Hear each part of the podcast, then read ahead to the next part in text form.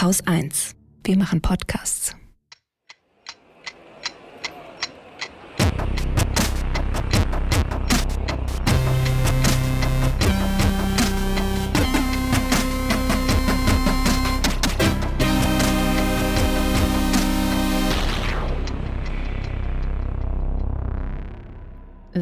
Willkommen zur Wochendämmerung vom 29. September 2023 mit Gewinninflation, Bergkarabach, Klimawandel und Anpassung, der Ukraine, der deutschen Einheit, eine Asyldebatte, einer Räuberpistole, Shamjaf zu Nigeria, dem Staat als Beute, einer guten Nachricht, dem Börsenticker, einem Limerick der Woche Katrin Rönecke und Holger Klein. und einem Hinweis auf mastodon.social at Zeitung veröffentlichen wir diejenigen Nachrichten, die es beinahe in die Sendung geschafft hätten.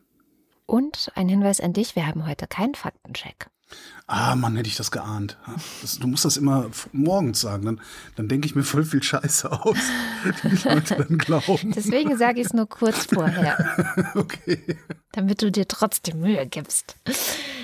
Ja, äh, Bergkarabach äh, fange ich mal mit an. Ich hatte ja letzte Woche berichtet, dass es da äh, in der Region, äh, die in Aserbaidschan liegt quasi und die Aserbaidschan auch für sich beansprucht.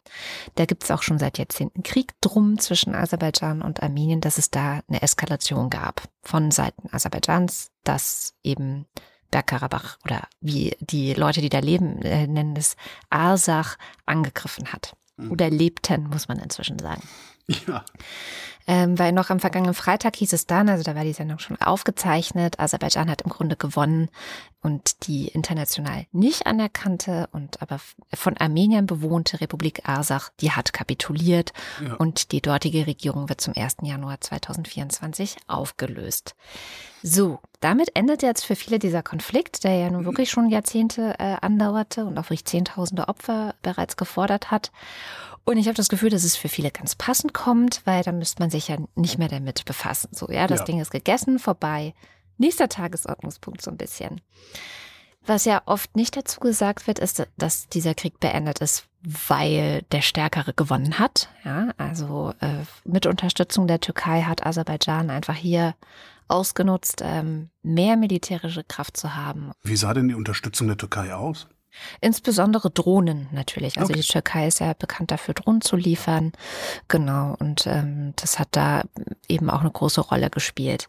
Jetzt hat das Ende dieses Kriegs aber, es ist eigentlich für viele noch nicht ganz zu Ende, weil die Armenier, die dort gelebt haben, das waren über 100.000 Menschen, die sind jetzt auf der Flucht, die sind jetzt Vertriebene. Ähm, und Letzte Meldung aus dem Deutschlandfunk von vor ein paar Minuten. 89.000 Menschen okay, sind unterwegs. ja, Von insgesamt knapp 150.000, die da leben, ja, genau. Und gelebt haben. Ja. Ich weiß, dass die Zahl von gestern, also die Menschen, die gestern am Donnerstag in Armenien angekommen sind, also dort quasi registriert wurden auf irgendeine Art und Weise, äh, das waren 70.000. Und Armenien hat auch gesagt, wir nehmen sie alle auf. Also Nikol Pashinyan, das ist der armenische Ministerpräsident, hat das gesagt, so die können alle hier leben, äh, wir kriegen das irgendwie hin, muss ja. Und er vermutet auch, dass wahrscheinlich heute, morgen irgendwann äh, keine Armenier mehr in Bergkarabach sein werden. Er ermahnt trotzdem die internationale Gemeinschaft zu handeln, unter anderem eben auch mal den Vorgang als das zu benennen, was es seiner Meinung nach war, nämlich eine ethnische Säuberung, eine Vertreibung, eine Enteignung. Mhm. Tatsächlich hat unsere Außenministerin Anne- Annalena Baerbock auch gefordert, dass Aserbaidschan internationale Beobachter reinlassen soll in die Region, dass die gucken, okay, wie geht das hier alles vor sich? Weil das Problem ist, die Region ist seit Dezember 2022 abgeriegelt. Ähm, es kam zum Schluss nicht mal mehr äh, humanitäre Hilfe durch. Sie wurden quasi ausgehungert, die Menschen dort. Keine Medizin, kein Essen, kein Gas ähm, wurde reingelassen, was ja auch so eine sehr alte Kriegsstrategie ist, wenn man so will. Ja, also du sperrst Leute ein und irgendwann können sie natürlich nicht mehr. Und deswegen sind auch keine JournalistInnen zum Beispiel vor Ort. Und deswegen ist es halt total schwer, Informationen darüber zu bekommen, was passiert da gerade. Also es munkelt einiges. Es munkelt auch, dass Aserbaidschan einfach Leute gefangen nimmt und nicht rauslässt. Und ähm, ja, deswegen ist es umso wichtiger, dass wirklich auch internationale BeobachterInnen da reinkommen. Ich finde ja, dass diese Bergkarabach-Geschichte gerade ein wirklich sehr, sehr gutes Beispiel ist für den Satz, Frieden ist mehr als die Abwesenheit von Krieg. Ja. Das finde ich passt wie die Faust aufs Auge an der Stelle. Voll. Die Europäische Kommission hat äh, Akuthilfe zugesagt, die sie Armenien geben will. Ähm, hat auch gesagt, mehr als sie ursprünglich geplant haben. Also davor haben, wollten sie 500.000 Euro geben, was absolut lächerlich ist für so eine Situation. Also das Ausmaß ist ja riesig. 20er pro Nase. Ja. Jetzt sollen es 5 Millionen werden. Das klingt, weil es ja jetzt schon verzehnfacht ist, nach vier. Aber ein Mitarbeiter der Friedrich-Ebert-Stiftung in Jerewan hat nochmal einen Vergleich gezogen, hat gesagt, also Georgien hat 2008 von der EU 5 Milliarden erhalten und die Zahl der Geflüchteten damals, also das war ja der russische Angriff damals auf äh, Georgien, äh, sei nur geringfügig höher gewesen. Mhm. Es fehlt also an Geld, deswegen ich packe nochmal eine Spendenseite in die Shownotes, die von den Leuten, denen ich so folge und vertraue, was das Thema Armenien äh, und Aserbaidschan und Bergkarabach angeht, empfehlen. So, wo man gut Geld hingeben kann und das kommt dann auch bei den Leuten an, die es brauchen. Und ich verlinke noch mal einen Text von Anna Arijanian, die hat im Grunde im Stern so ein, okay, hier ist der eine Text, ähm, in dem nochmal alles zusammengefasst drinsteht. Mhm. Was ist eigentlich die Geschichte dieses Konflikts oder dieses Krieges gewesen? Und warum ist eigentlich das Ende dieser Geschichte kein Grund zur Erleichterung, sondern eher ein Grund, sich zu schämen als EU oder als internationale Gemeinschaft? Warum? Kannst du das in wenigen Sätzen zusammenfassen? Weil ja, letztendlich, letztendlich hat Bergkarabach sich für unabhängig erklärt niemand hat das anerkannt. Ja. Ist jetzt die Frage, wann, wann ist das ein Problem, wann ist es das nicht? Ne? Wenn jetzt die Basken sich für unabhängig erklären, das keiner anerkennt, äh, die Kurden sich für unabhängig erklären, Klar. keiner anerkennt. Wenn wir jetzt es sagen, ist das halt ist immer ein Problem, das nicht anzuerkennen, dann kann halt auch im Gegenzug jeder anfangen, sich für unabhängig zu erklären. Und wenn es nicht anerkannt wird, ist das dann ein Grund, sich zu schämen. Das ist so. Äh, naja, also es ist nochmal ganz gut zusammengesetzt. Es hat mit dem Ende der Sowjetunion einfach ja. sehr viele Unabhängigkeitserklärungen gegeben. Und in dem Zuge hat sich eben auch Asach als unabhängig erklärt. Und da leben halt nun mal Armenier und keine Aserbaidschanis. Mhm. So, und insofern, ähm, ja, also hätte man das auch genauso in Anführungszeichen durchgehen lassen können es gab dann eben halt diesen Krieg, also Aserbaidschan hat gesagt, nee, und ähm, es, es gab auch diverse Tote, muss man auch immer dazu sagen, auf aserbaidschanischer Seite. Also es ist jetzt nicht so, dass immer schon, so wie jetzt die Armeer quasi die sind, die am kürzeren Hebel saßen und keine, keine ja, Macht sich zu wehren hatten im Grunde, mhm. sondern in den 90ern sah das tatsächlich auch nochmal anders aus. Und klar, die Frage stellt sich immer. Ich finde die, genau dieser Vergleich mit den Kurden. Warum, warum reden wir über die Kurden eigentlich nicht so, wie wir das bei den Juden machen? Zum Beispiel. Ja, ne? ja das, ja, aber das, das also, Problem ist halt, wir anscheinend gibt es sowas in unseren Köpfen, äh, sowas wie eine zeitliche Grenze. Ne? Weil die Kurden, das war halt 1915. Ne? Untergang des Osmanischen Reichs, so ungefähr ja. 1915. Wenn es älter als 100 Jahre ist, gilt es nicht mehr. Wenn es aber nur 30 Jahre alt ist, gilt es noch. Wie, wie, wo, wo setzen wir da den Maßstab an, ist die Frage, die ich mir da gerade so. Naja, und warum haben wir trotzdem den Juden einen eigenen Staat gegeben?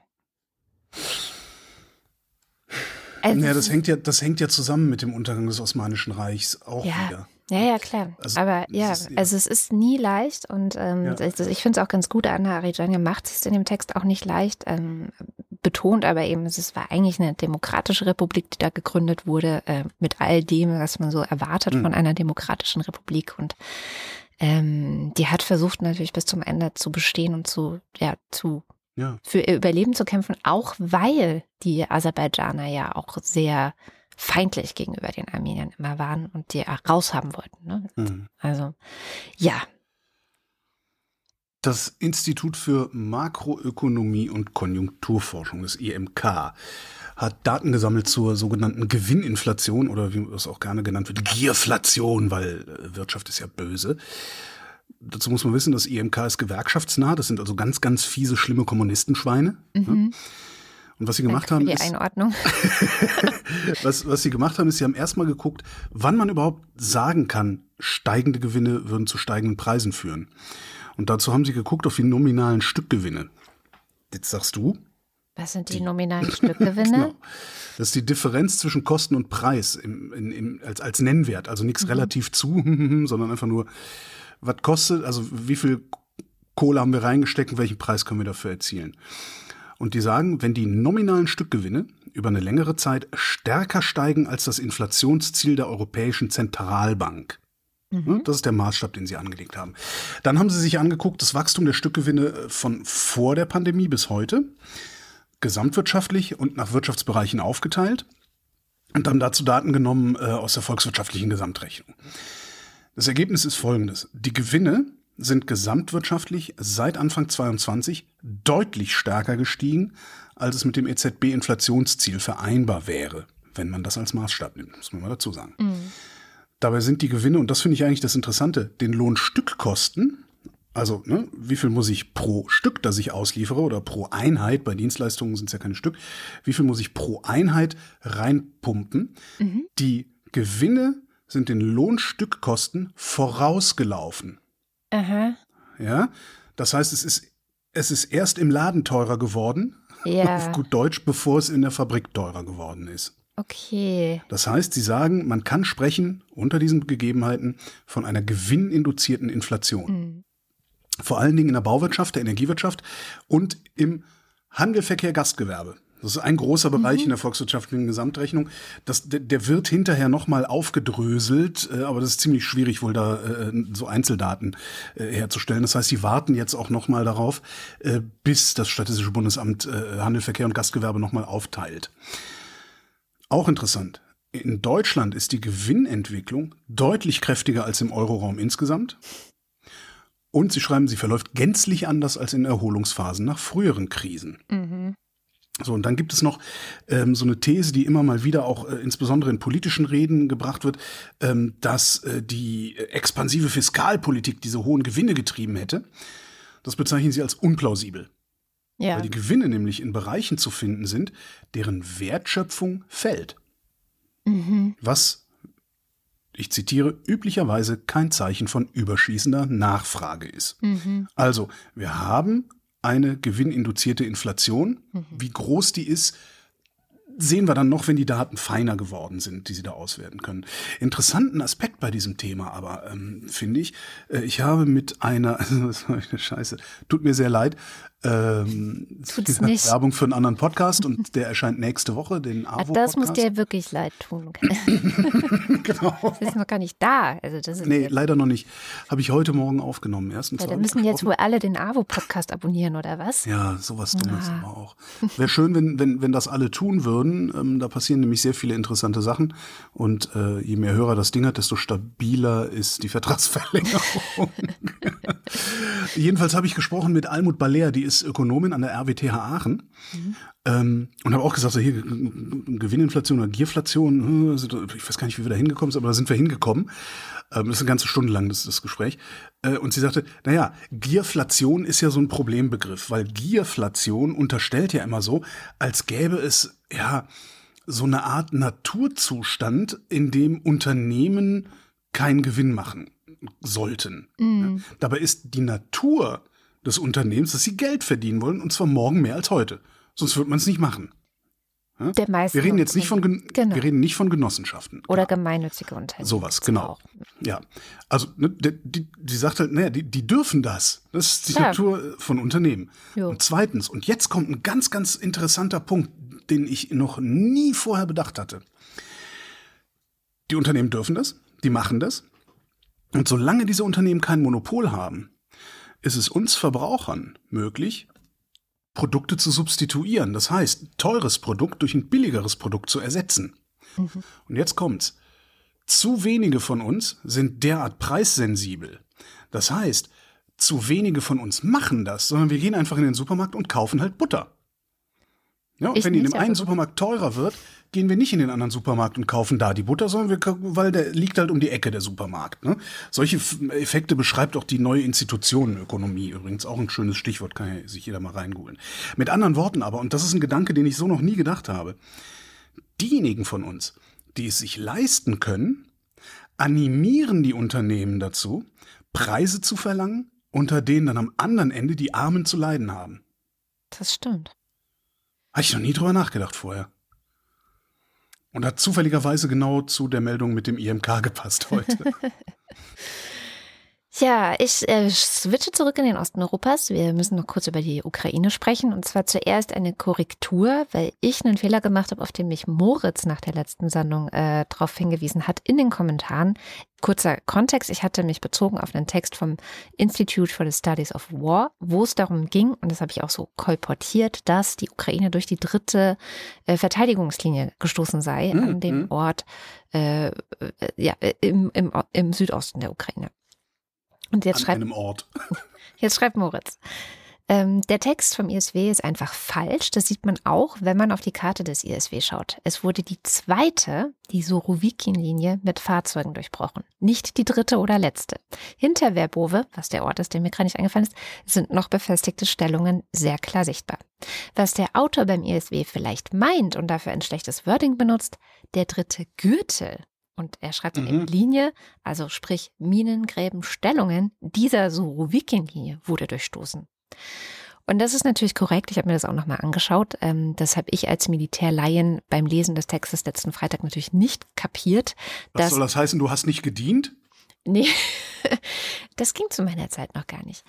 Ähm, dass es da einen Unterschied zwischen dritter Linie, der Surowikin-Linie und der dritten Linie generell gibt, äh, nicht mitbedacht. Und vielen Dank an Moritz für die Aufklärung. Also noch sind sie nicht ganz durch. Was gibt es sonst noch Neues? Ich hatte auch letzte Woche schon gesagt, es gab ähm, Angriffe auf das Hauptquartier der Schwarzmeerflotte auf der Krim. Hab gesagt, wir warten noch auf Satellitenbilder, die das bestätigen. Die sind inzwischen da. Letzte Woche hatte Russland noch gesagt, nee, haben wir alles abgefangen. Also ist überhaupt nichts durchgekommen. Diese Woche wissen wir nun, dass es stimmt, weil Russland gestern gesagt hat, ja, und bei diesem Angriff auf das Hauptquartier wurde die Ukraine von West, vom Westen unterstützt. also, wir haben inzwischen mehrfach Bestätigung, dass es tatsächlich geklappt hat. Und ähm, was dann auch noch eine Frage war, war, ob bei diesem Angriff auf die Schwarzmeerflotte tatsächlich der Befehlshaber der Schwarzmeerflotte, nämlich Sokolov, getötet wurde oder nicht. Oder ob er im Suff die Treppe runtergefallen ist. Ja, nee, diesmal ist noch, also ich habe auch noch keine finale Meldung okay. dazu.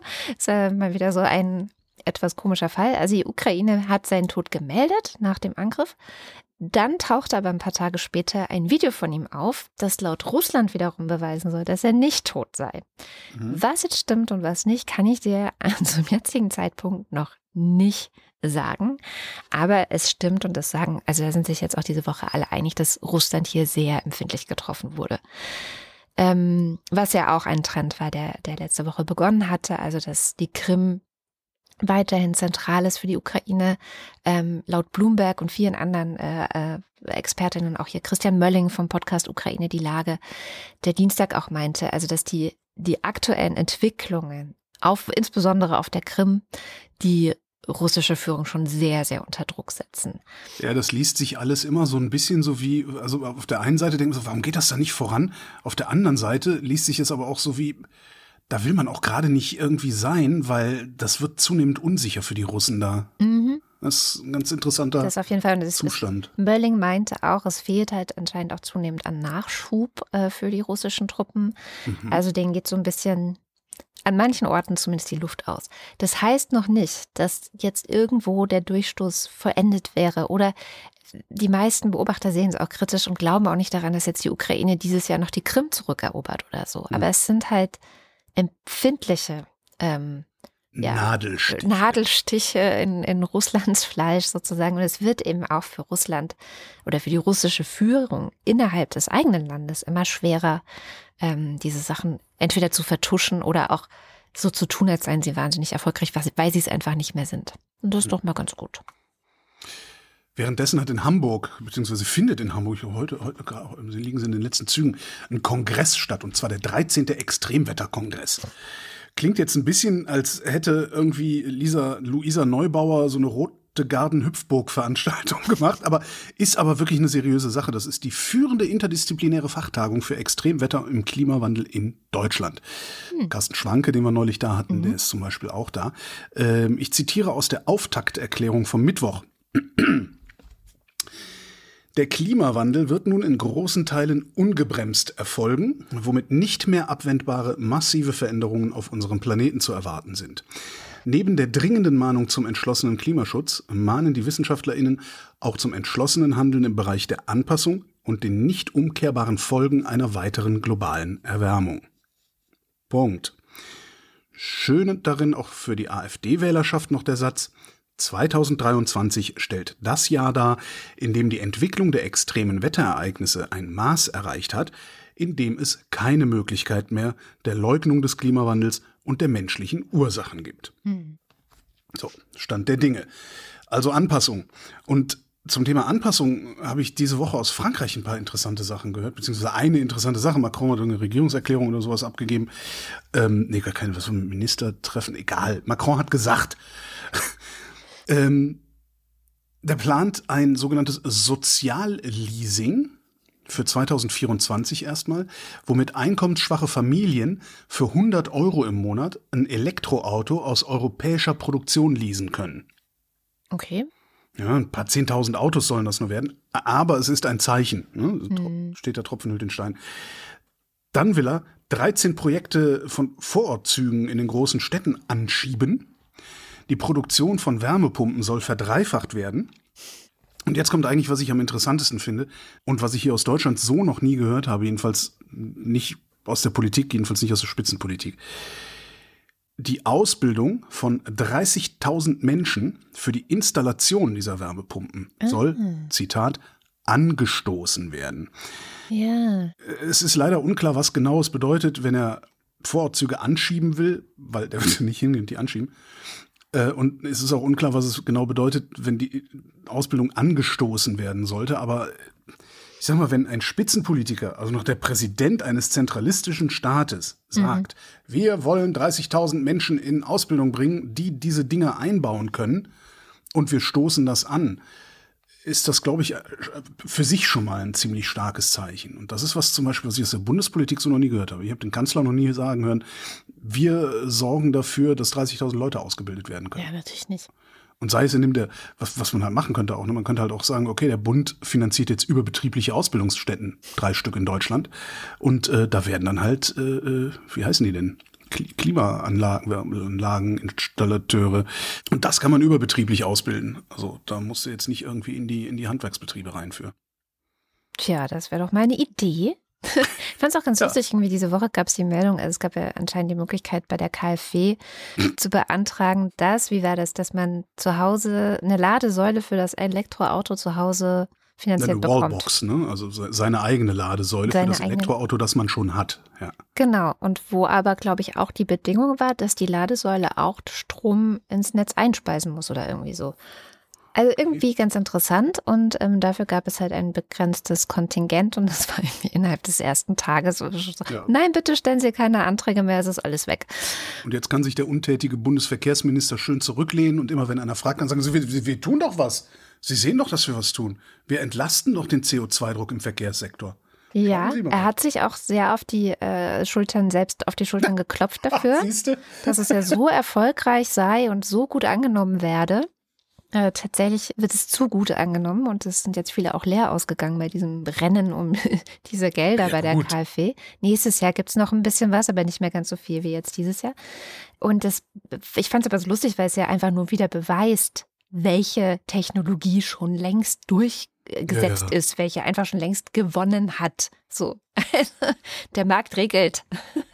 Liebe FDP. Ja, das ist äh, eben der Markt regelt und äh, die, die Partei, die immer Markt ruft, hat ja, sage ich ja oft genug, dass mhm. das keine, keine marktfreundliche Partei ist. Nee, voll nicht. Bleiben wir bei unserer lieben Bundesregierung. Und zwar ähm, hattest du letzte Woche ja davon gesprochen, dass wir gerade Ausländer-Rauswochen äh, hätten. Mhm. Das ging ja diese Woche auch schön weiter, also weil wir weiter schön Asyldebatten haben, und zwar in ganz die Europa. Ausländer, die Ausländer nehmen uns die Zahnarzttermine weg. Ja, das war der Low-Punkt diese Woche von Friedrich Merz. März. Der schönste Konter dazu kam von Alena Schröder, die gesagt hat, Privatpatienten wie Friedrich Merz nehmen mir alle Arzttermine weg. Was ich ist er denn Privatpatient? Kann. Wissen wir das? Äh, meinst du, der ist ah, keiner? Ich weiß es nicht. Wie wahrscheinlich ist das? Äh, wäre ich Politiker, äh. wäre ich gesetzlich versichert? Und hätte noch eine üppige private Zusatzversicherung oder würde äh, parallel noch eine Privatversicherung haben. Aber ich würde immer dafür sorgen, dass ich nachweisen kann, gesetzlich versichert zu sein, wie alle anderen auch. Ja, stimmt, weil er ist ja auch im Mittelstand, der Herr Merz. genau, das ist ja nur Mittelstand. der Arme. Jedenfalls ähm, hat jetzt der Kanzler ein Machtwort gesprochen, um die Ausländerrauswochen wenigstens in Deutschland zu beenden. Warum musste ein Machtwort gesprochen werden? Vielleicht so viel dazu nochmal. Äh, Annalena Baerbock hatte sich nämlich gegen die Pläne der EU gestellt. Da sollte es eine sogenannte Krisenverordnung geben. Also es gibt ja diesen großen europäischen Asylpakt, der schon seit Monaten verhandelt und geschnürt wird, wo es auch immer wieder Debatten gab. Und ein Teil davon ist eine sogenannte Krisenverordnung, die greifen soll, wenn besondere Krisenzustände auftreten. Mhm. Und ähm, sie hatten nicht unbedingt menschenrechtliche Bedenken. Äh, was mein erster Gedanke war, so ja, Annalena Baerbock geht, äh, steht ein für die Menschenrechte. Nein, sondern sie hat Angst, dass mit dieser geplanten Regelung die Gefahr bestünde, dass die Länder mit den Außengrenzen doch wieder ganz chaotisch die Leute irgendwie reinlassen und die dann alle nach Deutschland weiterkommen. ja. Das hat sie zumindest äh, am Montag laut NTV gesagt, hat dann aber auch nochmal im Deutschlandfunk nachgelegt und äh, sich besorgt gezeigt, dass die Standards für Schutzsuchende per Krisenverordnung massiv herabgesetzt werden könnten. So. Und äh, eigentlich hatten sich Baerbock und Nancy Faeser, die Innenministerin, schon geeinigt oder waren sich wohl einig und hatten eine gemeinsame Linie gefunden, mit der sie Deutschland sozusagen bei der EU vertreten und nochmal Änderungen einbringen wollten. Und noch bevor sie das gemacht haben, also sie haben das so gemeinsam verkündet diese Woche, aber noch bevor das kam, hat der Kanzler gesagt, wir stimmen auf jeden Fall zu. Was ungefähr so viel bedeutet wie, ehrlich gesagt, ich mache, macht, was ihr wollt. So, wir machen eh mit. Äh, meine zwei Ministerinnen hier machen ein paar Vorschläge, die könnt ihr annehmen oder nicht. Also ich fand es schon irgendwie bemerkenswert und, und auch Wäre ich eine dieser beiden Ministerinnen, wäre ich, glaube ich, richtig, richtig sauer, weil die haben sich ja wirklich mhm. zusammengesetzt. Äh, die haben bestimmt auch gestritten. Also ich war nicht dabei, aber ich stelle es mir so vor, weil Nancy Faeser ist ja doch eher rechter orientiert, was Migrationspolitik angeht. Mhm. Angela äh, Angela Baerbock, ist auch schön. Annalena Baerbock eher, naja, so gut es geht noch bei den Menschenrechten, aber es ist natürlich auch nicht so leicht äh, in heutigen Zeiten. Und dann kommt der, haut auf den Tisch und sagt so, wir machen ihr mit. Ich finde das äh, auf, auf so einer Metaebene auch ganz interessant, weil in der Europäischen Union sagt man ja immer, und möglicherweise ist es auch so, passiert nichts, was Deutschland nicht will. Ähm, das heißt, wir, wir sind ja so eine Art Hegemonialmacht über die EU auch immer ein bisschen gewesen. Und äh, wenn Scholz sagt, ne, wir, macht ihr mal, wir, wir kommen mit. Ich finde das. Ja. Das ist auf, ne, das ist ein kleines, ein, ein kleines Signal nur, aber irgendwie kommt mir das gerade so vor wie ein Signal, dass, dass er sagt, äh, bestimmt ihr doch mal. Vielleicht ist auch das eine Zeitenwende. Vielleicht, vielleicht lernt die Bundespolitik gerade ein bisschen was im Umgang mit den restlichen EU-Staaten. Ja, Könnte gut. ja sein. Könnte vielleicht sein, aber auch nicht. Vielleicht aber zu Scholz welchem Preis ist halt die Frage. Und äh, da gucke ich dann immer gern zu Erik Marquardt, der sitzt ja für die Grünen auch im Europaparlament. Und ich gucke gern zu ihm, weil er sich schon seit so vielen Jahren mit Migrationspolitik, äh, mit der mhm. europäischen Migrationspolitik beschäftigt. Und der hat gesagt, also die Antwort der EU auf Krisensituationen werden jetzt massenhaft Lager für Männer und Frauen und Kinder sein. Und das kann ja auch nicht wahr sein. So, und tatsächlich, also wenn man so auch guckt, wie findet zum Beispiel Pro Asyl oder Amnesty International diesen ganzen Kompromiss, der da jetzt, also der muss auch noch vom Europaparlament äh, verabschiedet werden. Das Ganze ist noch nicht durch, also es wird wahrscheinlich noch ein paar Wochen, vielleicht sogar Monate dauern, bis das Ganze durch ist. Aber die kritisieren das halt auch hart. Die sagen, was hier gerade passiert, das sind, das sind Geschenke an die Hardliner in der EU. Ja, klar. Ähm, und das Amnesty sagt Verrat an den Rechten von Menschen auf der Flucht. Mhm. Und das ist wahrscheinlich aber beides gleichzeitig richtig. Also diese Geschenke an die Hardliner, das, das sehen viele Beobachter so, und das hattest du, glaube ich, auch schon mal gesagt, es ist halt nächstes Jahr Europawahl. Mhm. Und alle haben massiv Angst davor, dass es einen richtig krassen Rechtsruck geben könnte. Genau, und darum rennen sie einfach dem rechten Rand hinterher. Und in Deutschland sehen wir gerade, zum Beispiel in Bayern, dass das wenig nutzt, sondern dass das den rechten Rand stärkt. Ja, voll. Schon, schon ganz. Also, was Sie sagen oder was, was so anscheinend die Begründung dafür ist, das jetzt noch durchzuziehen, so, ist, wir wollen den Populisten den Wind aus den Segeln nehmen. Ja. Das wird euch nicht gelingen. Ich denke auch so, ey, viel Glück dabei, ja. Weil, also, Nein, wenn ich mir nicht. allein Deutschland anschaue, ist das Einzige, was gerade passiert durch diese komischen Debatten, dass die Populisten richtig Wind in ihren Segeln haben. Populisten haben immer mehr Wind in den Segeln als alle anderen, weil Populisten nicht wahrhaftig sein müssen. Ja. Die labern den ganzen Tag einfach nur irgendeine Scheiße. Ja. Und den anderen Parteien, den Nicht-Populisten, sag ich mal, oder die nicht so weit am rechten Rand stehen, denen fehlt einfach mittlerweile der politische Mut. Und wenn dann, hatte ich neulich Schneid, auch mal gesagt, wenn dann irgendwer mal ein bisschen politischen Mut aufbringt und es wagt, zaghaft voranzugehen mhm. in eine Richtung, die dem rechten Rand nicht gefällt, dann äh, schmeißt, dann, dann setzt der Axel Springer Verlag seine Springerstiefelchen in Bewegung und dann werden die ganz schnell demontiert. Ja. Und die anderen Medien machen mit, das ist ja das ja, Problem. Also ja, das ist ja Herdentrieb halt. Teil des Problems. Wenn das nur der Axel Springer Verlag machen würde, könnte man das super ignorieren. Könnte sagen so, ja, Kampagne von Springer.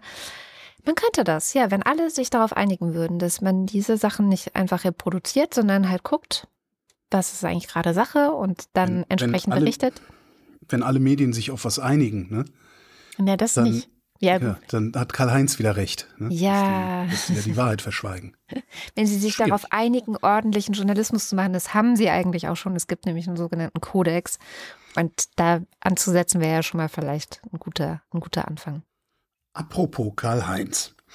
Die Bundesregierung bzw. der Ostbeauftragte der Bundesregierung hat den Bericht zum Stand der deutschen Einheit vorgelegt. Da habe ich mal ein bisschen reingeguckt. Das Ding hat 170 Seiten.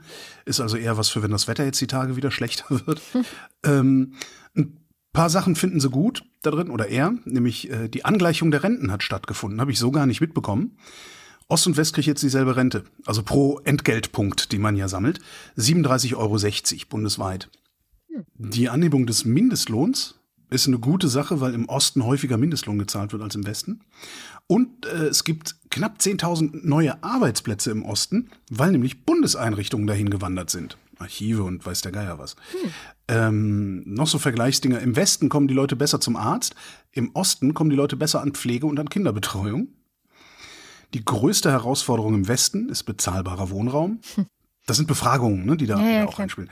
Äh, größte Herausforderung im Osten, Fachkräftemangel und Einkommens- und Vermögensunterschiede. Und das Interessanteste an dem ganzen Bericht ist eigentlich, dass sich Stadt und Land fremder sind als West und Ost. Finde ich gut. Okay. Also, ja, das ja? finde ich einen guten Es gibt ein viel größeres ja. Problem zwischen Berlin und Brandenburg, ja. also zwischen, ne, als zwischen Brandenburg und Niedersachsen. Ja. Und, und das ist eigentlich die tolle Meldung aus diesem Bericht für mich persönlich, weil mein Reden seit Jahren das ist. Sie schreiben, das Selbstbewusstsein ostdeutscher ArbeitnehmerInnen ist gestiegen. Die machen nämlich stärker mit in Betriebsräten und Gewerkschaften als früher. Und das hatten wir letzte Woche ja erst. Die treten stärker für die eigenen Interessen ein, anstatt ihre, ihre Hoffnung oder ihr Schicksal in die Hand der Politik oder der Konzernleitung zu legen. Mhm. Und das finde ich eine tolle Entwicklung. Also, weil ich predige ja auch immer, geht in, geht in Gewerkschaften, seht zu, dass euer Organisationsgrad hoch ist. Je höher der ist, desto mächtiger seid ihr. Und das passiert gerade im Osten ja äh, fast gar nicht. Mhm. Wird immer wieder auch darauf zurückgeführt von, von äh, Kommentatoren, dass sie ja zwangsweise in der Gewerkschaft waren und zwangsweise organisiert waren in der DDR und darum da extrem Schiss vorhaben, äh, freiwillig sich zu organisieren. Auch interessant. Gibt noch eine Menge andere Vergleiche. Sie vergleichen Jung und Alt, äh, in Stadt und Land und in Ost und West, äh, vergleichen die Wirtschaftsdaten, die sind auch ganz interessant. Die Löhne im Osten sind immer noch niedriger, liegt nicht zuletzt an der geringeren Produktivität im Osten, die aber auch stärker gestiegen ist als im Westen neulich.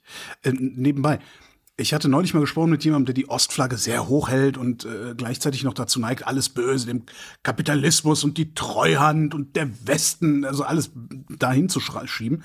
Ähm, und als ich dann mal gesagt hatte, der Osten ist weniger produktiv, da ist ihm der, sofort der Kamm geschwollen, weil er das als Abwertung der Ossis verstanden hat. Äh, Hinweis, Produktivität ist eine Kennzahl.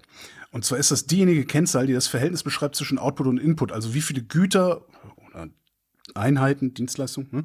Wie viele Güter kommen raus, wenn ich wie viele Produktionsfaktoren reinstecke? Also Anlagenkapital, Humankapital, Rohstoffe und so. Jetzt habe ich Humankapital gesagt, jetzt regen sich wieder einige auf. Unwort. Das ist ja, das ist ein Unwort. Nein, das ist eben kein Unwort. so, schlagt es nach, bevor ihr euch immer aufregt. Also, wenn von Produktivität die Rede ist, dann ist das kein Grund, rumzuopfern, nur weil man weniger produktiv ist als jemand anders. Insgesamt, und das finde ich ein bisschen unschön, ist, es gibt einen Abstand zwischen den Wirtschaftsdaten Ost und West, vor allen Dingen, wenn man pro Kopf guckt. Und die scheinen linear zu wachsen und zu fallen. Ähm, also ich habe nicht den Eindruck, dass dieser Abstand sich verringert, vor allen Dingen nicht bei den Investitionen. Andererseits steigt, naja, steigt, neigt das Bruttoinlandsprodukt im Osten ein bisschen dazu stärker zu steigen als im Westen. Hm. Allerdings alles auch sehr, sehr langsam und bis da, was wahrscheinlich nie der Fall sein wird, weil Bayern sieht auch anders aus als Schleswig-Holstein, ähm, bis, bis das so weit sich angeglichen hat, dass das Geheule aufhört, äh, da vergehen, wenn das so weitergeht, vergehen dann nochmal 30 Jahre. Hm. Naja, es ist ja alles immer sehr, sehr langsam und viel zu langsam für mich, aber okay. Schauen wir mit Shamjaf ein bisschen über den eigenen Tellerrand heraus. Und zwar diese Woche nach Nigeria. Du hast ja bestimmt noch dunkel in Erinnerung, dass vor, ah, ich weiß nicht mehr, zehn, zwölf Jahren ungefähr, äh, eine Gruppe namens Boko Haram Nigeria. Oh, ja. äh, Weil ja. die diese Mädchen entführt hatten. Genau, die Schulmädchenentführung war groß in den Medien. Ähm, und das ist jetzt schon relativ lange her. Es gab damals natürlich dann auch so eine, einen Antiterror-Einsatz des Staates gegen äh, die Boko Haram. Und es gibt jetzt eine neue Recherche, die untersucht hat, wie diese Antiterrormaßnahmen sozusagen auch dazu geführt haben, dass ZivilistInnen Opfer geworden sind dieser ganzen Sache und was es mit dieser Recherche auf sich hat, ähm, das erzählt uns die Scham.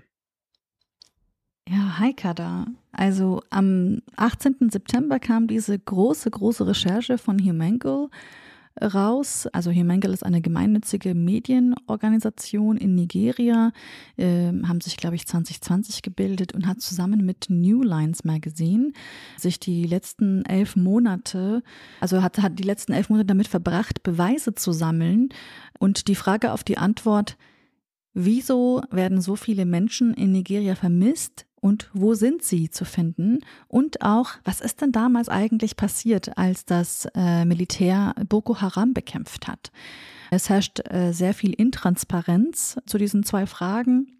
Und das hat eben die große Recherche jetzt, ja, hat ein wenig Licht ins Dunkel bringen können. Vielleicht nochmal, was man wissen muss zu Nigeria. In Nigeria werden mehr als 25.000 Personen vermisst. Mehr als in jedem anderen Land auf dem afrikanischen Kontinent.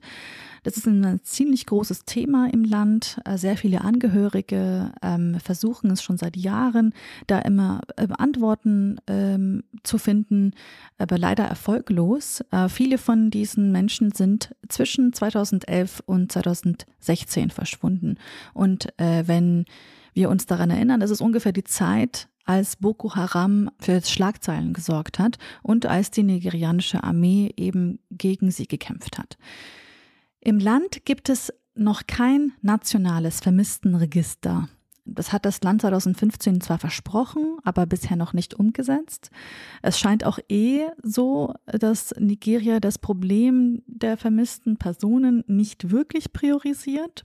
Humangle und New Lines haben dann zusammen eine Datenbank erstellt, die einen Teil dieser vermissten Personen zumindest ein bisschen abbildet. Das Team von Journalistinnen hat eben dann diese Datenbank mit fast 3650 Namen, also von vermissten Personen in verschiedenen Städten und Dörfern im Norden Nigerias erstellt. Äh, sie haben mit Augenzeugen gesprochen, haben geleakte Dokumente ausgewertet, waren vor Ort und das Ergebnis der Recherche ist ziemlich bitter, nämlich das Militär hat wahrscheinlich ein paar Antworten, die es noch nicht öffentlich gemacht hat. Und das vielleicht auch, weil sie direkt etwas mit dem Verschwinden von Zivilistinnen zu tun haben. Einer der Journalisten, der die Recherche leitet, Kunle Adebayo, hat in einem Interview mit The Continent, ähm, dieses kleine Magazin von The Guardian, das sich nur auf afrikanische Nachrichten fokussiert, das würde ich jedem wirklich ans Herz legen, hat in einem Interview mit The Continent gesagt, dass mindestens 200 vermisste Personen von Sicherheitsbeamten, also von also meist SoldatInnen festgenommen wurden. Humankel hat auch Hinweise erhalten, die zeigen, dass das Militär zwischen 2013 und 2012 mehr als 3300 Leichen in ein Leichenschauhaus im Bundesstaat Borno gebracht hat. Geschätzte weitere Hunderte von Leichen sind zu Massengräbern gebracht worden. Wer diese Menschen sind, wieso sie so dort liegen, das weiß man einfach nicht. Und das Team von JournalistInnen von Humangle und von New Lines eben fordert da viel mehr Transparenz, denn Nigeria hat ja auch die UN-Konvention gegen Verschwindenlassen ratifiziert, äh, dass die Unterzeichner ja auch auffordert, alles in ihrer Macht Stehende zu tun, um verschwundene Personen zu finden und falls sie gestorben sind, ihre Körper zu finden und zu ja, also den Angehörigen zu geben, dass sie ähm, ähm, ein, äh, ja, dass sie da auch äh, ein Begräbnis eben organisieren können. Deswegen fordert eben das Team äh, von Humango auch, dass die Strafverfolgung von mutmaßlichen Terrorismusverdächtigen, die damals im Kampf gegen Boko Haram eben festgenommen worden sind, dass die Strafverfolgung beschleunigt wird, dass man ihnen ein faires Gerichtsverfahren gewähren muss, dass diejenigen freigelassen werden müssen, so, so schnell wie möglich, die als unschuldig befunden wurden. Und vor allem, vor allem, dass die Regierung endlich die Namen aller Personen, die im Zusammenhang mit Boko Haram festgenommen wurden, veröffentlicht, Fehler eingesteht, anerkennt und an die Öffentlichkeit kommuniziert. Darüber hinaus sollte auch die Regierung, so das Team, ein Entschädigungsprogramm für die betroffenen Familien einrichten oder sich zumindest bei ihnen entschuldigen. Das kam ja auch überhaupt noch nicht. Ähm, genau, also ich habe diese Nachricht diese Woche gewählt, weil ich mich sehr gut an die Berichterstattung über Boko Haram erinnere.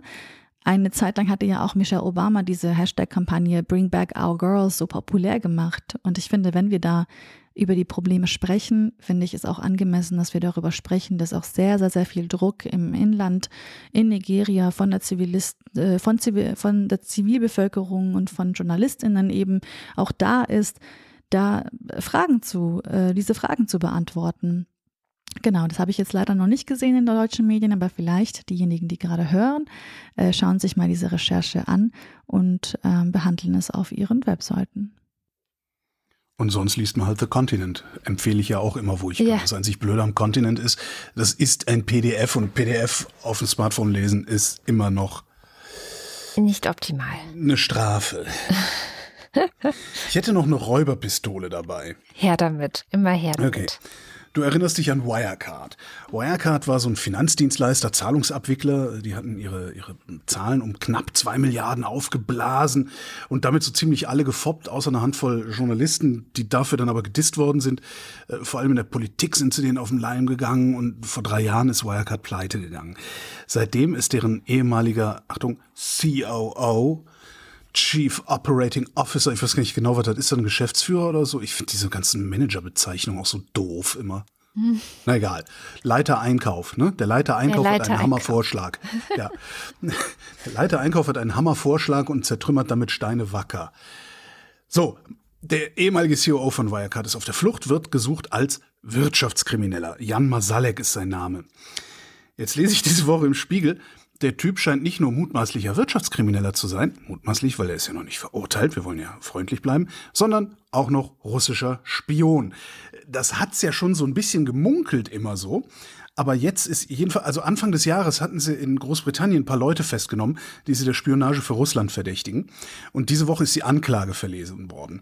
Und in den Ermittlungsunterlagen sind halt auch Erkenntnisse von, von irgendwelchen Geheimdiensten und sowas drin. Und bei diesem Spionagering, den sie im früher festgenommen haben, soll Masalek die Fäden gezogen haben. Hm. Bonus. Und zwar nachdem er schon aus Deutschland abgehauen war. Oh. Entschuldigung. Wobei die Dienste davon ausgehen, dass er auch damals schon, als er noch Manager war, schon für die Russen gearbeitet hat. Wie geil, oder? Entschuldigung. Das ist, das hat, das hat so, das ist wirklich, das muss verfilmt werden. Das ist echt unglaublich. Das ist bestimmt irgendwann eine Netflix-Serie. Vor, vor allen Dingen, was ich so krass finde, ist, der Weißt du, da gehen so ein paar, waren die von der Financial Times oder vom Handelsblatt, diese, diese, diese beiden Reporter, die gesagt haben, ey, das ist alles eine Luftnummer da, Wirecard. Ja. Äh, ne? Die, die gehen hin und sagen, hier ist ja alles eine Luftnummer. Die Bundesregierung sagt so, oh, Wirecard, unser Big Player, yay, alles super, alles toll. Wo waren eigentlich unsere Geheimdienste? Hätten die nicht eigentlich der Bundesregierung auch damals schon sagen können und müssen, nee, pass mal auf. Ja. Da stinkt doch, dass das müffelt. Also, da kann doch nicht alles erst hinterher rausgekommen sein. Ich, aber was ja, weiß ich, wie Geheimdienste arbeiten. Ja. ja. wenn der Stand der Digitalisierung bei den Geheimdiensten damals schon so war wie, naja, du weißt schon, beim Rest der Gesellschaft, dann wundert einen vielleicht auch nichts. Ich habe eine gute Nachricht mit einem oh. Aber. Also es oh. ist jetzt nicht eine rein gute Nachricht, sie ist ein bisschen verschmutzt sozusagen. so. Werde diese Nachricht nicht kaufen, sie ist zerkratzt. Ja, genau. Und zwar hat die EU beschlossen, dass sie Mikroplastik verbieten möchte. Das geht äh, aus dem Vorsorgeprinzip heraus. Das ist eine der Grundfesten von europäischer Umwelt- und Verbraucherschutzpolitik. Das heißt, Vorsorge bedeutet, wir versuchen, möglichst wenig Schaden anzurichten. Und das bezieht sich jetzt eben auf das Mikroplastik. Und Mikroplastik, wer es nicht kennt, äh, wird an allen möglichen Orten erzeugt, manchmal mit Absicht und manchmal ohne Absicht. Und das ist genau das Aber. Also was die EU plant, ist eben Mikroplastikprodukte, in denen das Mikroplastik absichtlich eingesetzt wird. Ja, weiße Zähnezahnpasta und sowas. Zum Beispiel, aber es gibt noch etliche andere. Ähm, diese sollen verboten werden und äh, nicht mehr auf den europäischen Markt verkauft werden können.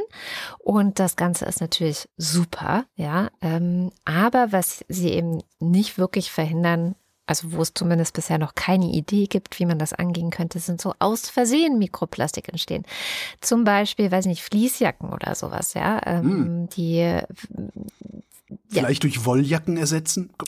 Durch, ja, also synthetische Plastikkleidung durch äh, ja, ich sag mal, ja. natürliche Stoffe zu ersetzen, ist immer eine gute Idee, außer vielleicht beim Joggen. Aber selbst da gibt es Merino, was äh, ganz wunderbar auch den Schweiß nach, nach außen leitet. Also es gibt Ideen, aber da will die äh, EU eben nicht ran. Und das ist halt so ein bisschen das Aber.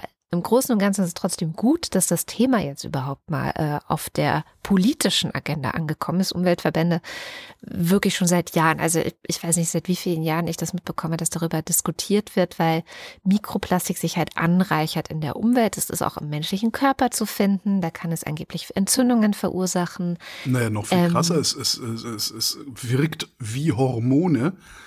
Nur als ich das letzte Mal mit einem Wissenschaftler darüber gesprochen hatte, es war damals für die Helmholtz mhm. Jahre her, haben die halt gesagt, äh, ja, das wirkt wie Hormone, aber wir wissen noch nicht, wie es wirkt. Also mhm, genau. Wir wissen nur, dass es das kann. Ja. ja. also wahrscheinlich werden wir da auch noch irgendwann zurückschauen und denken, ach du Scheiße, was haben wir da wieder gemacht? ähm, Meerestiere, da wissen wir es schon relativ gut. Also die mhm. schwimmen durchs Wasser, Mikroplastik gerät in ihrem Bauch. Dadurch haben sie irgendwann einen vollen Bauch, voll mit Mikroplastik und verhungern. Also solche Sachen. Also es ist wirklich. Ist das nicht aber eher Makroplastik, was da die, was da die Mägen füllt? Bah. Nee, es ist dann über Jahre angesammeltes Mikroplastik anscheinend. Okay, das, das dann verklumpt und äh, neue Feuerzeuge äh, hervorbringt. Ja, das, das wäre praktisch, aber so mhm. ist es leider nicht. Naja, jedenfalls also gute Nachricht, dass es überhaupt mal diskutiert wird. Die Kosmetikindustrie übrigens hat es ja schon lange auch entdeckt. Also ich weiß nicht, ob es dir aufgefallen ist, aber es gibt immer mehr so Verpackungen von irgendwelchen Cremes, Duschgels oder weiß ich nicht was, äh, wo drauf steht ohne Mikroplastik. Ja, ja. Also von daher, das Thema ist ja eigentlich schon lange da, jetzt auch politisch, aber was man jetzt noch dagegen tun kann, dass gar nicht, also dass auch das ungewollte Mikroplastik entsteht, das dauert dann wahrscheinlich nochmal zehn Jahre, bis wir darüber sprechen. Ich habe mir derweil eine Überschrift ausgedacht und äh, habe die Befürchtung, dass es eine Rubrik werden könnte. Mhm. Ich nenne es nur nicht Rubrik, weil sobald man eine Rubrik hat, muss man sie mit Inhalten füllen. Aber ich denke, dass diese Überschrift das alles Zeug dazu hat, eine Rubrik zu sein. Und diese Überschrift lautet Staat als Beute. Mhm. Fangen wir an. Äh, die Woche kommt die Meldung, Lindner stoppt Millionenvorhaben zur Geldwäschebekämpfung denkst du auch so, ah ja, war ja klar. Einerseits ist das ganz geil, weil dadurch dieser KI-Schwachsinn, der hier gerade durch, durch die Lande wabert, nicht noch weiter getrieben wird, weil das hätte nämlich eine Software werden sollen, die mittels KI mittels künstlicher Intelligenz verdächtige Finanztransaktionen aufspürt. 300.000 gibt's davon pro Jahr. Ein und nur 2021 gab es 300.000 davon.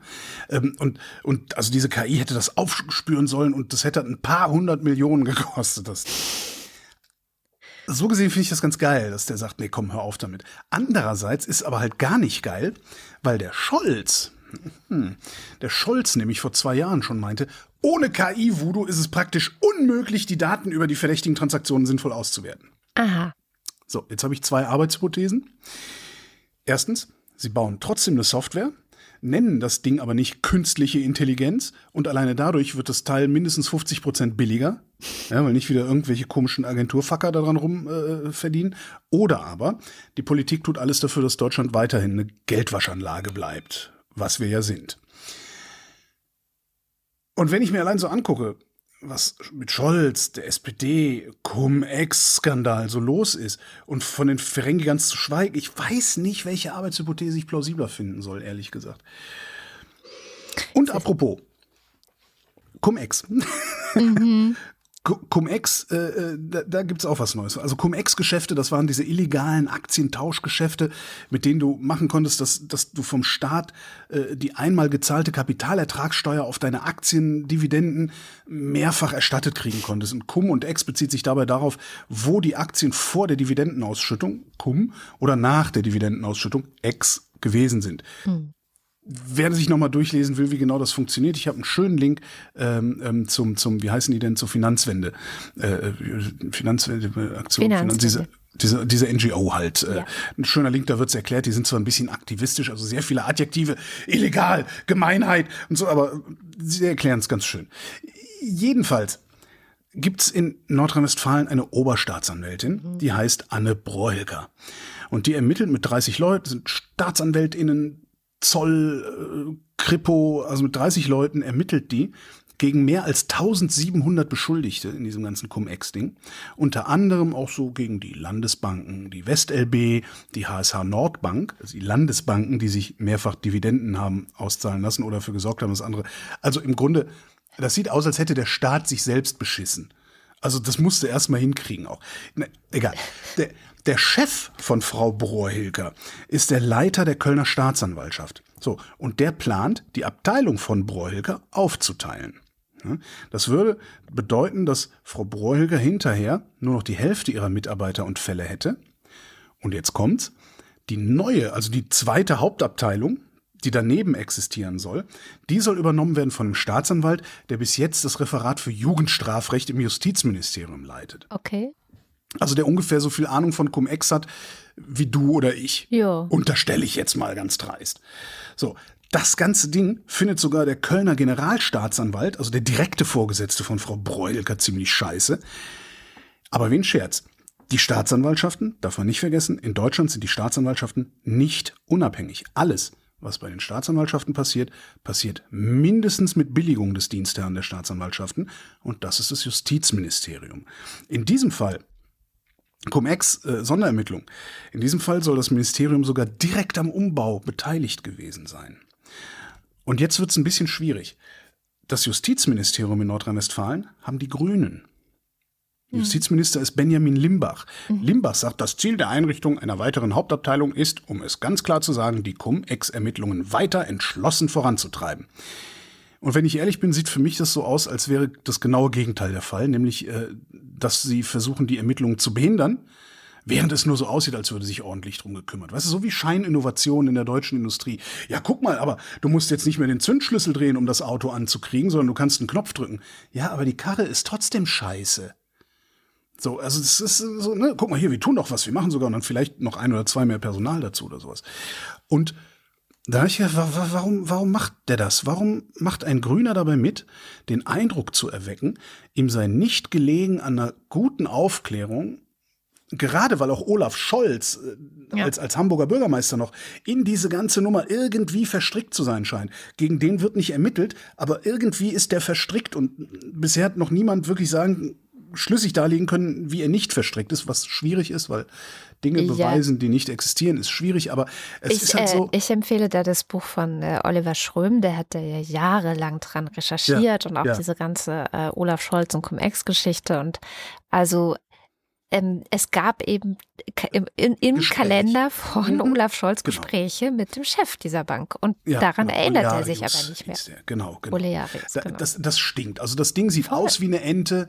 Ja. Äh, es watschelt wie eine Ente. Das Einzige, was es noch nicht getan hat, ist zu quaken wie eine Ente. Ansonsten wüssten wir, dass es eine Ente ist. Und das ist ein Problem.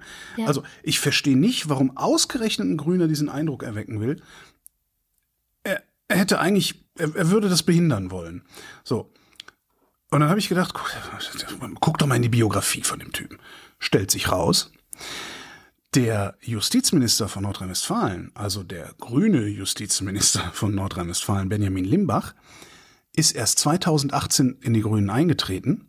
Davor war er bei der SPD. Und der Cum-Ex-Skandal ist aufgeflogen, noch zwei Jahre vorher, nämlich 2016. Hm. Und jetzt sieht das Ding erst recht nicht gut aus. Weil, wie lautet die erste Regel der Korruptionsbekämpfung? Lass auf keinen Fall auch nur den Eindruck entstehen, du seist korrumpierbar. Ja, Und den Eindruck lässt der Mann gerade entstehen. ja, Tja, tja, das war mal ja. ein Hund im Büro. Ja, die hat auch ihren Senf dazu zu geben. Kommen wir zum Limerick der Woche. In der vergangenen Woche hatte ich ja eine lustige Alien-Story aus Mexiko ähm, berichtet. Die hat unser Wochendämmerungspoet Jens Ohrenblicker jetzt nicht aufgegriffen. Wie? Aber das Thema Aliens, ähm, natürlich, also das schon. Und hier kommt, was er dazu gedichtet hat. Wochendämmerungspoesie. Limericks aus dem Papierkorb des Weltgeschehens. Die Aliens von der Betai Geuze, das sind schon verschrobene Käuze. Sie lumineszieren, wenn sie sich rasieren, und lobst du sie dafür, das freut sie. Oh geil, dieses Theremin, sehr geil. Super, finde ich total cool. So was, so, solche Sounds brauche ich hier auch. So Gruselsounds. Ja. Cool, cool. Oder halt Eric Cartman, als er sich für unsichtbar hält, ist auch ganz cool. Kennst du die Folge von South Park? Ich glaube nicht. Also da ignorieren alle Eric Cartman, weil Ja. er ihnen so auf den Sack geht und er hält sich halt für unsichtbar und rennt die ganze Zeit rum und sagt, Oh Gott. Ja. Na, es gab was- wenig Einreichungen, Ja, war irgendwie zwei, nicht, nicht ne, so. oder? Ja, irgendwie nicht. Welche nimmst du? Also ich würde Axel nehmen, wenn du. Okay, dann nehme ich Bobby. Mhm. Also Axel schreibt. Erstmal hat Axel sich sehr gefreut, dass er dich gehackt hat. Weil er auf eine Art und Weise gereimt hat, dass es dir gefallen hat. Und er hat das wiederholt, ähm, wie man gleich hören wird. Der Titel, ach so, Aliens. Die Mexikaner, sie sind keine Bläden, taten gar nicht von Außerirdischen reden. Dachten, es ging um einen Mann mit dem Nachnamen Spahn. Meinten Aliens. Jetzt haben sie die Schäden. Bobby. Es war mal ein Homöopath mit Pathos nach Mexiko trat. Wer heilet hat recht, die Aliens sind echt. Und legte sich mit in den Sarg. Sehr schön. Thema diese Woche. Hast du Vorschläge? Hat man meinen Magenknurren gehört gerade? Mhm. Sonst hätte man Magenknurren nehmen können. Habe ich denn Vorschläge? Was habe ich denn für Vorschläge? Zahnarzt fände ich ganz gut. Staat als Beute. Nee, Zahnarzt. Okay, dann Zahnarzt. Wenn du Zahnarzt sagst, dann ist es Zahnarzt. Da gibt es bestimmt lustige Limericks, weil ich glaube, jeder hat irgendwas zum Thema Zahnarzt in seinem Kopf. Dann nehmen wir das und kommen zum Börsenticker. Montag. Wall Street ohne Schwung. Dienstag. Dunkle Wolken über der Wall Street.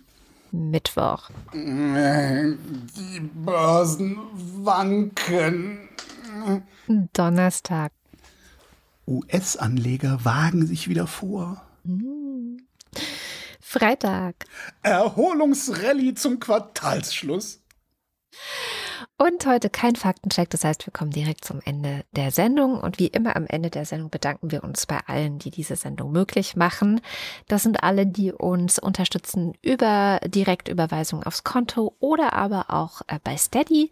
Und bei Steady gibt's die Ultras und den Fanclub Und weil die uns jeden Monat so viel Geld geben, lesen wir jetzt deren Namen vor. Alexander Bonsack läuft ein Schauer den Rücken, weil Holger mit der CDU schneller recht hatte als gedacht. Schon wieder Thüringen. Marc Bremer. Oliver Delpi. Für mehr Hundesnacks der Maya Fanclub. Matthias Johansen. Sabine Lorenz. Rufus Platus. Jörg Schickis für mehr Flausch. Christi Türnichzu. Dins 1. Was Abi. Silke Dietz.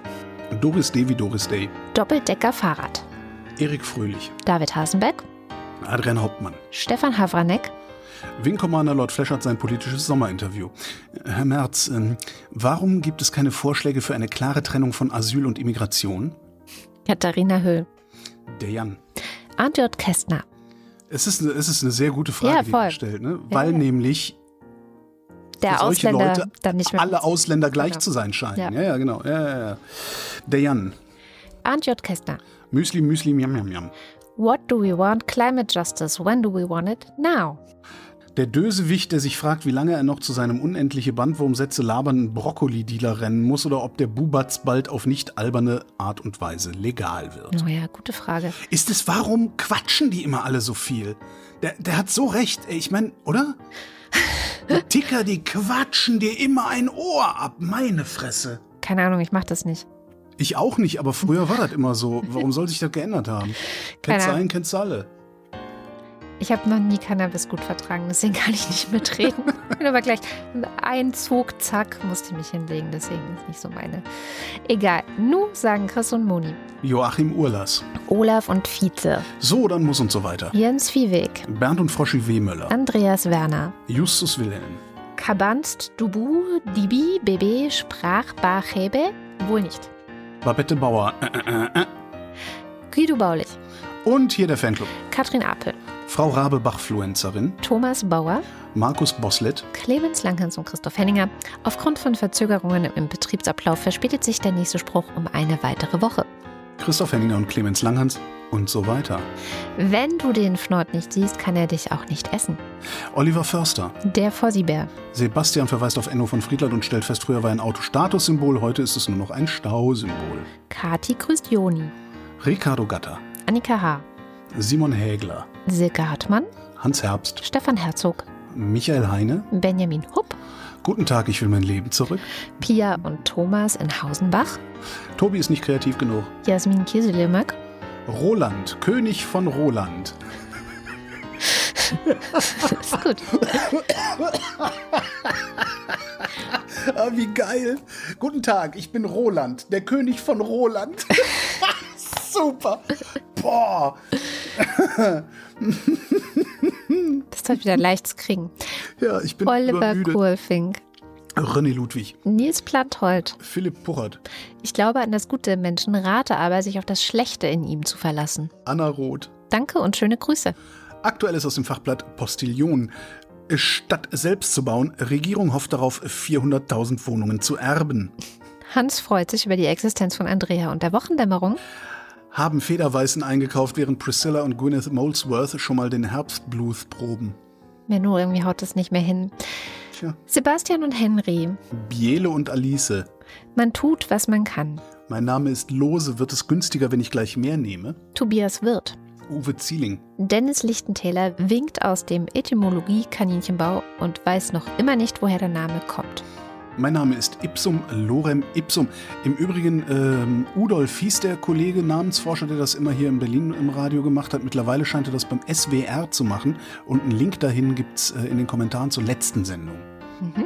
Frank Nietzsche. Totenziegelstein. Applaus. Du hast es Sabine. irgendwie komisch sortiert, darum geht das nicht mehr auf. Ja, ich, es ist anders sortiert als sonst. Aber ja, mal gucken. Äh, Sabine Stern. Cindy und Timmy Wüst. Ich wünsche mir den Song Abschied ist ein schweres Schaf. Timo Altfelde. Anja und Jan aus Bielefeld. Matze aus Spandau. Simon Axmann. Dirk B. Martin Ballaschk. Sebastian Banse. Johannes Bauermann. Jan Beilicke. Florian Beisel. O. Ben. Peter Blachani. Jan Blendeck. Bibi Blocksberg. Um teilzunehmen und so weiter. Klaus Breyer. Daniel Bruckhaus. Martin Buchka. Gian-Andrea Konzett. Katrin Czernotzki. Thomas D. Eigentlich heiße ich Dana. Der Wind, der Wind, das himmlische Kind. Cristiano der Tauscho. Andyman erinnert sich. Die Ente bleibt draußen. Felix, der jetzt seiner Stadt auf den Zahn fühlen wird, wie sie sich auf den Klimawandel vorbereitet. Die Notwendigkeit hat man mir bereits bestätigt. Eine Stelle, die ein Konzept schreiben soll, war letztes Jahr allerdings noch nicht besetzt. Wie nennt man kriminelle Nautik-Enthusiasten, die Schulden in 3,14159265336 Einzelzahlungen begleichen? Irgendwas mit Pi.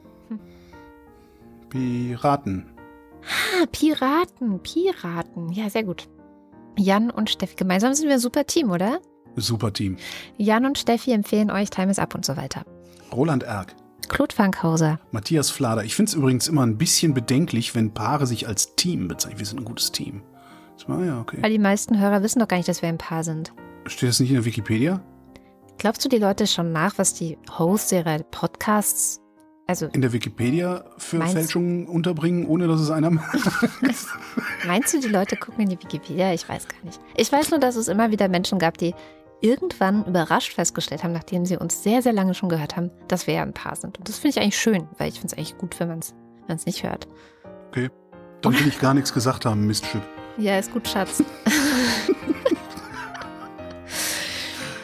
ähm, wo waren wir? Roland Ich Erck? weiß es auch nicht. Oder Kann sein. Claude Claude Fankhauser, Na dann, Matthias Flader, Olli Frank, Andreas Freund, Mariana Friedrich. Schrei deinen Scheiß ins Internet und so weiter. Vielen Dank für eure tolle Arbeit. Mareike Geib, Der Gotti, Jörn Anne Göttich, Daniel Griesel, Bärbel Grothaus, Miriam und David grüßen alle aus Gambia. Sally der Pinguin grüßt alle, die sie kennen, F und H. Antje Hanuschka, Lars hat das Gefühl, dass seine Depression auf die angemessene, dass die ange, eine auf die gesamt angemessene Se- Reaktion. der Alexander Hauser, Jan Heck, Katharina. Das darf doch wohl nicht wahr sein, Herbst. Ralf Herbst. Tobias Herbst, Es sprach der Buchdrucker zu seiner Nichte und so weiter. Paul Hilbert, Nils und Hilke. Lola, gehst du einkaufen? Ich brauche Shampoo. Der Oberfrittenbach ist ein typischer Emmentaler Graben. Hat Uroma eine Uhr, ist Uromas Uhr um die Uroma drum. Tobias Johannes oder Johannes Tobias, ganz wie sie wollen. Nicht so vorlaut, junger Mann. Philipp Kaden, Kaltes, kaltes, klares Wasser. Arne Kamola, Kamikaze, Tim Klausmeier, Oliver Kleinert, Alexander Klink, Jessica Kugoy, Thomas Kohler, Markus Krause, Magali Kreuzfeld, Felix Kronlage-Dammers, Thomas und Corina, Oliver Krüger, Fabian Lange, Pisse Langensocke, Detmar Liesen, Nico Linder, Florian Link, Robert Manik, Eso son Rehbock o son Nike, Melodie This is the Rhythm of the Night. Ah, Martin Möschke, mm, never mind. Johannes Möller, Die Mulle, Celine Neubich, Thorsten W. Noll, Bernd Nossem, Edo Opfer Kathole, Boris Perner, Josef Porta, Sebastian Quapp, Axel Rasmussen, Florian Rempel, Sabine Reppschläger, Miriam Richter-Wiederhenker, Marc Riese, Sven Rudloff, der Schommi sagt Danke, Jürgen Schäfer, Christian Schluck, Christian Schmidt, Janine Schöne, Dirk Schumann, Chip und so. Markus und Julia sind Fans der Wochendämmerung, genau wie Der Kopf ist nicht zum Nicken, sondern zum Denken da. Christian Steffen, Christian Steifen, Blas Einstein, Pommesstein, Yogi Löw verabschiedet Rutrutz und so weiter. Stein, Suse und Martin Stöckert, Günther Stück, Claudia Taschow. 19, Somebody once told me the world is gonna roll me. Moritz Timm Mr. Tipp, und Anna und Gregor, da sind sie. Sie sind hocherfolgreich. Ich weiß nicht, was passiert ist mit der du hast nach Sortierung. irgendeinem komischen Prinzip sortiert. Also, weil Ja, da kamen eben auch Sachen vor B, die eigentlich nicht, aber Ja, A. ja, ich weiß, aber was habe ich Och. denn? Ich habe doch sonst wie alles. Naja, weiß tut mir leid. Ich, nächstes Mal wieder richtig. Also Anna und Gregor, ihr habt alles richtig gemacht. Ich bin schuld. Also sie sind hocherfreut, denn sie Lucy, denn sie, Lucy, dankt Kada und Holgi für die Wochendämmerung eher ein Wochenlichtblick und platzierte ganz frech mal Werbung für den Resonator-Podcast. Da steht Lila Podcast. Na gut, ein Versuch was wert. Mhm. Mhm. Ein Versuch was wert. Mhm. Martin Unterlechner, Jan van Finkenreue. du kriegst noch mal eine Gehaltserhöhung. Henning Echt? Ich kriege eine Feller, Gehaltserhöhung? Ich kriege eine Gehaltserhöhung. Audra Fischer. Yannick Völker, Viele Grüße an alle Urlauber aus der Heimat von Andy. Andreas. Oder Andy. Baschk, Martin Wittmann. Boring Wozniak, Matthias Thome ist der kleine Kapitän und hat heute Geburtstag. Aus diesem Anlass fährt er seine Gäste mit der Marie durch den Bürgerpark in Bremen. Nico Erfurt, Der Freibierfred, Sven Hennissen, Jennifer Herbert, Anja und Bruno Kirschner, Anna und Georg mit dem kleinen Knusprig, Oliver Koch, Evelyn Künstler-Wiesmann, Susan Schulze Silke grüßt Andy und Lou, ja, ich weiß. und Familie Felten und Knecht. Vielen herzlichen Dank. Ja, vielen, vielen Dank. Und an den Maya-Fanclub, ich habe tatsächlich die Leckerchenration erhöht. Danke von Maya. Gibt es auch einen Holgi-Fanclub, der sich dafür einsetzen könnte, dass die Leckerchenration erhöht wird? Noch habe ich nicht gesehen. vielleicht äh, vielleicht gründet er sich ja. naja, das war die Wochendämmerung. Ich, ich muss mehr winseln, ist ganz. Ach, Entschuldigung. Ich ja. Nicht, ja. Das war die Wochendämmerung vom 29. September 2023. Wir danken für die Aufmerksamkeit. Tschüss.